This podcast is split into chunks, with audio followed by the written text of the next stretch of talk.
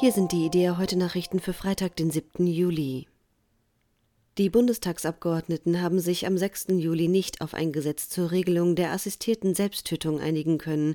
Für den liberalen Entwurf einer Gruppe um die FDP-Politikerin Katrin Helling-Pla und der grünen Abgeordneten Renate Künast stimmten 287 Parlamentarier, 375 votierten dagegen.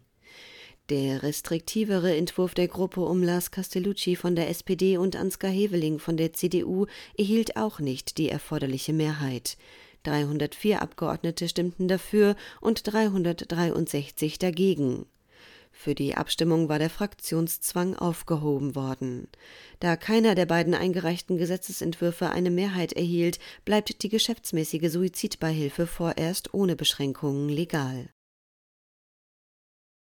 Kirchenvertreter in Pakistan befürchten Übergriffe auf Christen und Kirchen aufgrund der jüngsten Koranverbrennungen in Schweden.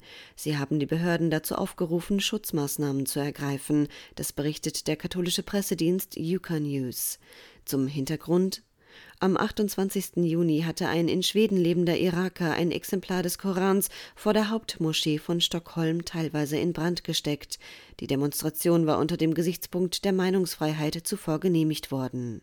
In der islamischen Welt hat der Vorfall für Proteste gesorgt.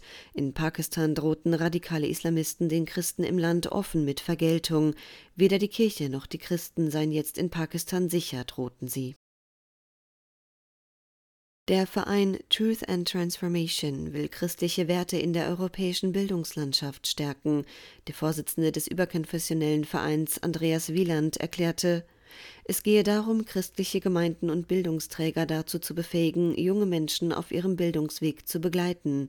Christen seien in der Vergangenheit immer als Förderer von Bildung und Wissen aufgetreten. Diesen Schatz sollten die Kirchen in Europa neu entdecken. Leider hätten die Kirchen die Hochschulbildung junger Menschen heute weitgehend staatlichen Institutionen überlassen. Das halte er für einen Fehler, so Wieland.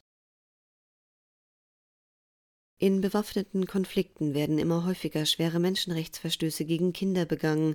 Im vergangenen Jahr zählte das Kinderhilfswerk der Vereinten Nationen über 27.000 schwerwiegende Verstöße gegenüber Minderjährigen. Die Opfer erlitten sexuelle Gewalt, sie wurden entführt, als Kindersoldaten missbraucht oder zwangsverheiratet. Der Lagebericht wertete die Situation in 24 Konfliktregionen auf der ganzen Welt aus. Die höchste Anzahl an Fällen von Menschenrechtsverstößen gegen Kinder wurden aus dem Kongo, aus Somalia sowie aus dem Nahen Osten gemeldet Ruth Meissner-Waslaitis hat in ihrem Leben 25 Pflegekinder aufgenommen und ihnen ein Zuhause gegeben.